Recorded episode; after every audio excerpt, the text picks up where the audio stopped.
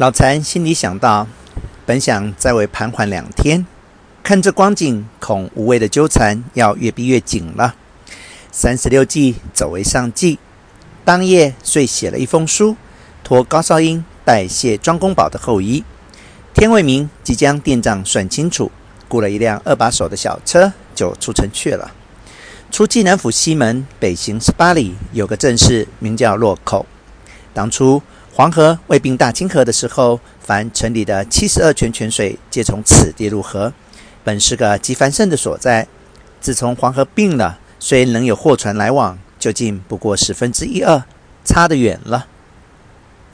老残到了洛口，雇了一只小船，假命逆流送到潮州府署董家口下船，先付了两吊钱，船家买点柴米。却好本日是东南风，挂起帆来，呼呼的去了。走到太阳将要落山，已到了齐河县城，抛锚住下。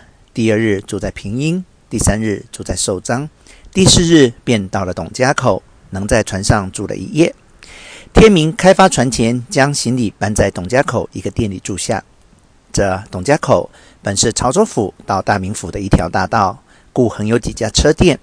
这家店就叫做董二房老店，掌柜的姓董，有六十多岁。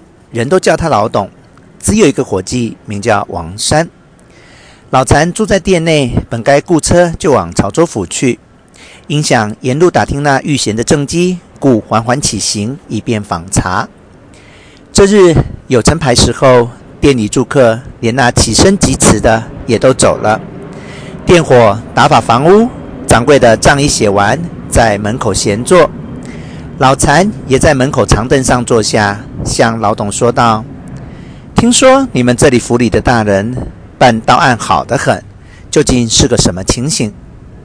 那老董叹口气道：“玉大人官却是个清官，办案也实在尽力，只是手段太辣些。初起还办着几个强盗，后来强盗摸着他的脾气，这玉大人倒反做了强盗的兵器了。”老残道。这话怎么讲呢？老董道，在我们此地西南角上有个村庄叫余家屯，这余家屯也有二百多户人家。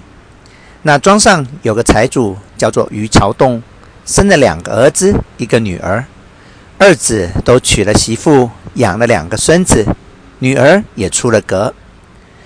这家人家过的日子很为安逸，不料祸事临门。去年秋间被强盗抢了一次，其实也不过抢去些衣服、服首饰，所值不过几百吊钱。这家就报了案。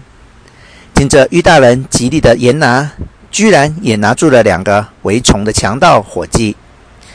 追出来的赃物不过几件布衣服，那强盗头子早已不知跑到哪里去了。谁知因这一拿，强盗结了冤仇。到了今年春天，那强盗竟在府城里面抢了一家子。玉大人雷厉风行的几天，也没有拿着一个人。过了几天，又抢了一家子。抢过之后，大明大白的放火。你想，玉大人可能一呢？自然调起马队追下来了。那强盗抢过之后，打着火把出城，手里拿着洋枪，谁敢上前拦阻？出了东门，往北走了十几里地，火把就灭了。玉大人调了马队，走到街上，地保更夫就将这情形详细禀报。当时放马追出了城，远远还看见强盗的火把，追了二三十里，看见前面又有火光，带着两三声枪响。